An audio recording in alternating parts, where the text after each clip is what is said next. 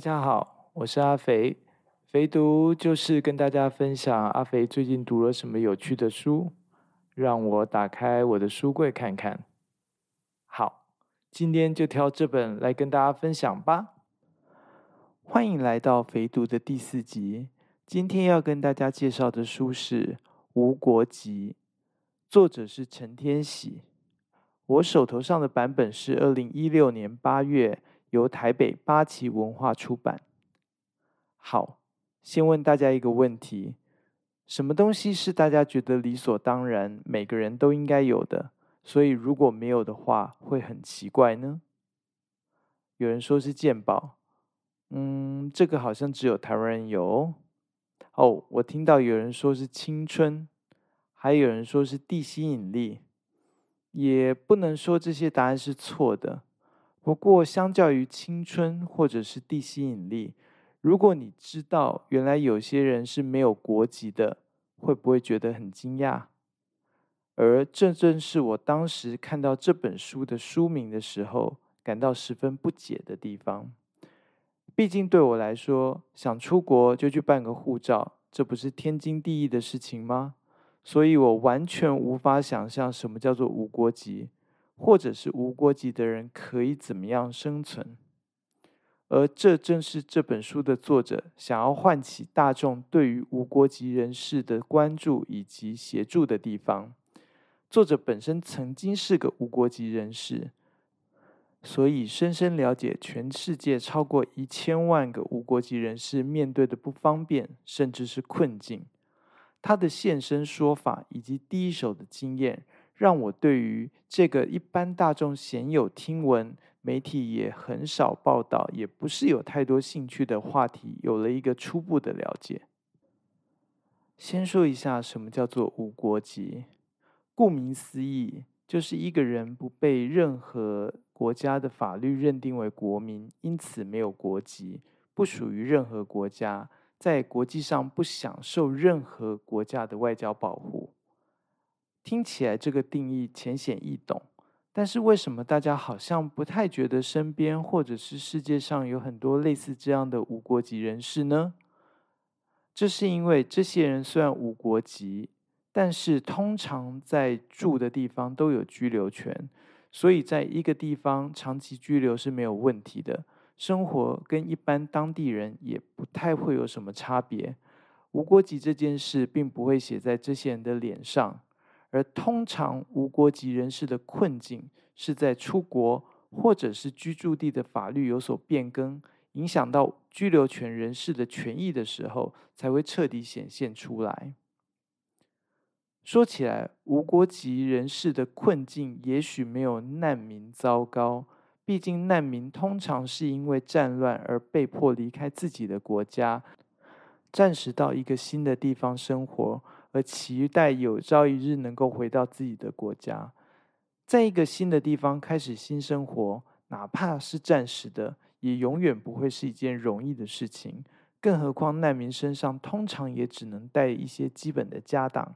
相对之下，无国籍人士通常可以在一个地方长期安稳生活，所以听起来好像没有那么的悲惨。但是在另外一方面，难民可以得到的关注跟政治资源，却也远比无国籍人士多很多。这是因为国际社会通常对于难民有一定的道义责任，而造成难民流徙他国的战争，交战两国可能也各有其他外国的支持，所以难民议题在国际社会通常能够获得极大的关注。无国籍则不然，毕竟无国籍的基本定义就是没有国籍。最白话的说，就是没有国家可以靠。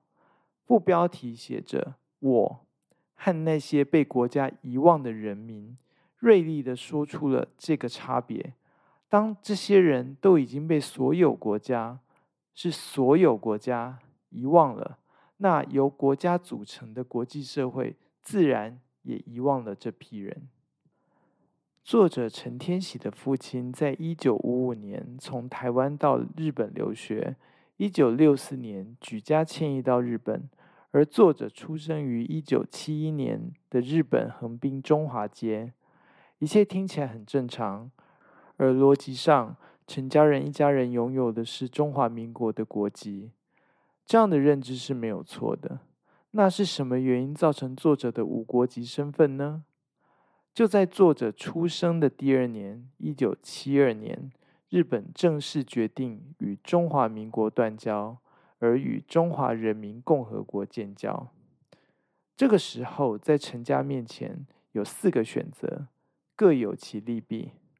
首先是保留中华民国的国籍，但是这要面对中华民国跟日本已经没有邦交的事实。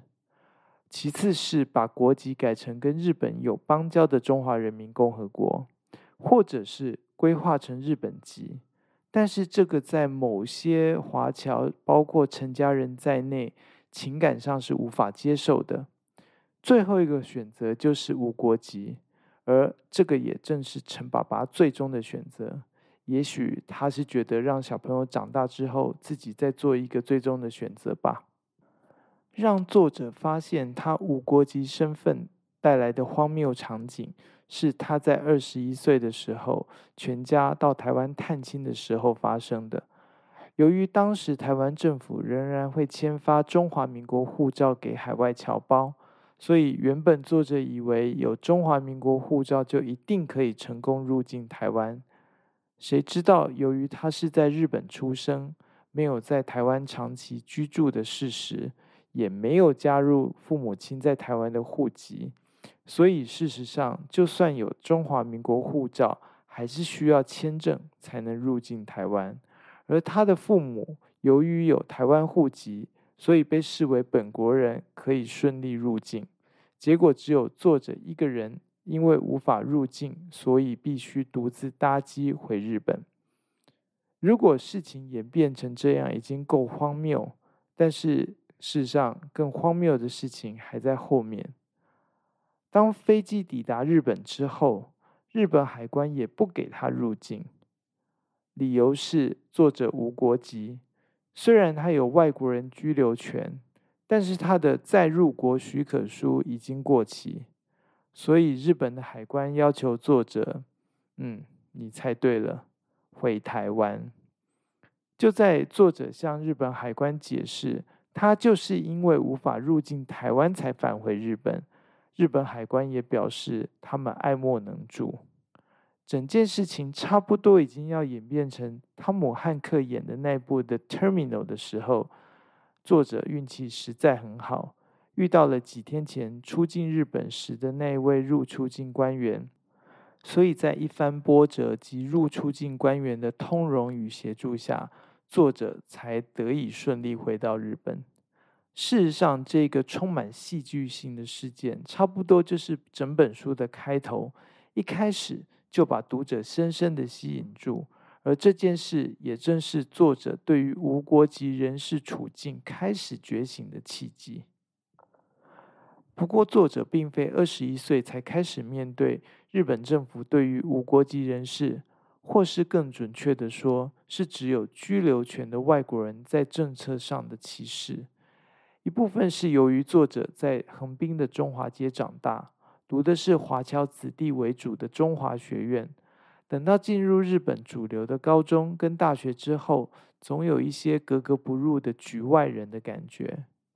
更直接的是，当作者想去美国或澳洲留学而申请奖学金时，他才发现原来绝大部分的奖学金，其中一个申请资格是必须填上国籍并提供文件证明。这项规定等于是剥夺了无国籍人的机会。虽然作者最终还是凭着自己的努力争取到了仅有的少数奖学金而去了美国。其实读到这一段的时候，我心里头是有一些冲击。相信大家都会认为申请表上要求填上国籍应该是十分常见而且理所当然。但是是不是真的理所当然跟有必要呢？这个是读完这一段之后对我的冲击。以及我对自己的问题，除了这些要求对于无国籍人士可能的不公平以外，我更想到的是，每天日常生活中，对于政府单位、公营、私营各大机构，甚至纯粹只是在上位者做出的各种要求，我们是否已经太习以为常，而认为理所当然？然而，我们更应该做的，也许是思考所有这些要求的合理性，或者是否还有改善空间，而非不加思索的一味接受。说远了，简单带一下作者后来的发展。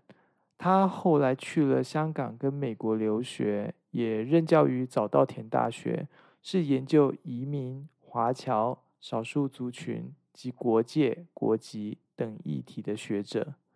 最让我惊讶，但其实是合乎逻辑的发展，是在作者三十二岁那一年，历经重重波折之后，终于成功申请规划日本籍，脱离了无国籍的身份，也为自己的身份做出了选择。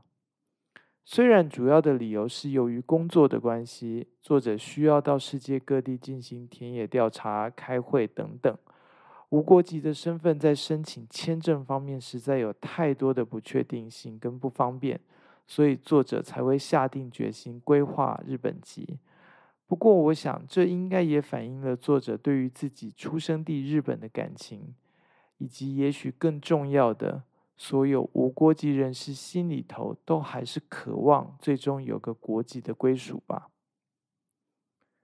大家也许会问，像作者这样的情况。现实生活中应该不是太多，所以全世界无国籍的人数真的有超过一千万这么多吗？这也是作者由于自己的亲身遭遇，在自己有能力帮助其他无国籍人士之后，才发现原来在日本社会及全世界各地，散布着许多无国籍人士。就以作者本身遇过的例子。有冲绳美军基地当地妇女与美军的非婚生子女，东南亚妇女到日本从事性产业的子女，一旦与日本男子生下非婚生子女，也注定是无国籍。甚至如果难民把护照弄丢了而无法补发，难民也就变成了无国籍人士，直到他重新拿回护照或国籍。《The Terminal》那部电影的原型，在巴黎戴高乐机场滞留了十七年的伊朗人，就是一个类似的例子。无国籍跟难民一样，通常都不是当事人的选择，而是被迫接受的命运。我想，除了极少数人出于极为特殊的考虑以外，应该没有人会想要主动变成无国籍。毕竟被所有的国家遗忘、遗弃，绝对不是一件好玩的事。也许日常生活大多没有什么问题，但是在关键时刻，许多应有的权利，甚至人权都无法实现。大家也许有注意到，无国籍人士也是某种意义上的少数弱势族群，跟我在第三集分享的新加坡欧亚混血儿族群类似。